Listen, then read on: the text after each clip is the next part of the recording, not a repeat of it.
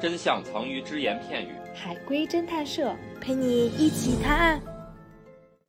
今天由叉叉来为大家带来一个故事。行刑的前一天，死刑犯还是一副满不在乎而且毫不悔改的样子，仿佛明天要被处死的根本不是自己，还和狱友说说笑笑调侃狱警。可是行刑当天，他却悔恨的哭都哭不出来了。那么，死刑犯身上发生了什么事情了呢？提问：他以为有人会来救他，结果没有。不是，前一天晚上他知道明天自己要死吗？不知道。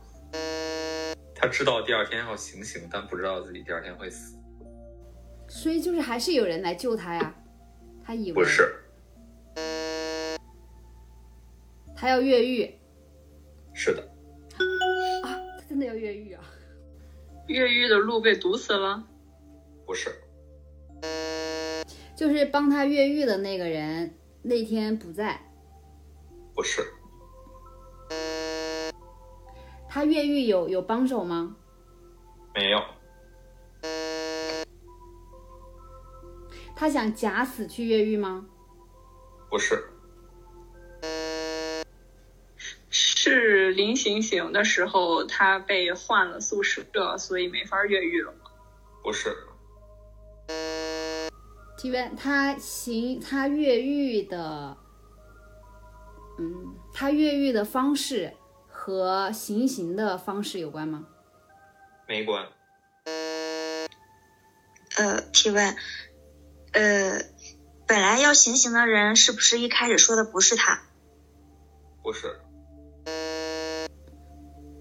呃，是他要越狱，但是因为要执行死刑，所以他一直被人看着，没有办法越狱了。不是，他他最后悔恨跟调侃狱警这个有关没系没有吗？关系，没有关系，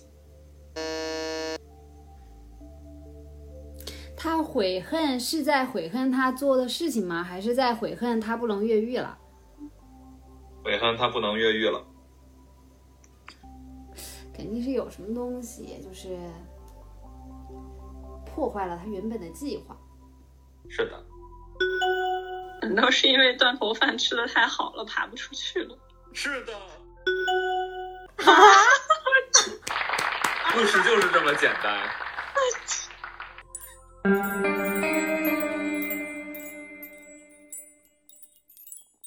死刑犯给自己挖好了越狱的隧道，深知自己要逃出升天。临行前一天，还在和狱友说说笑笑，调侃狱警。可是得意忘形的他，多吃了几碗监狱给他准备的最后一餐。越狱时发现自己的肚子胖了一圈儿，刚好把他卡在了隧道口。第二天，越狱失败的他悔恨地走上了刑场。监狱的人道主义关怀反而让他得到了法律的制裁。太牛了！太牛了，我也觉得。就是这么简单的故事。还得是你老婆，我觉得很你的精脑彩。脑洞。本故事纯属虚构，谁是本期最佳侦探？订阅评论就有机会参与探案哟。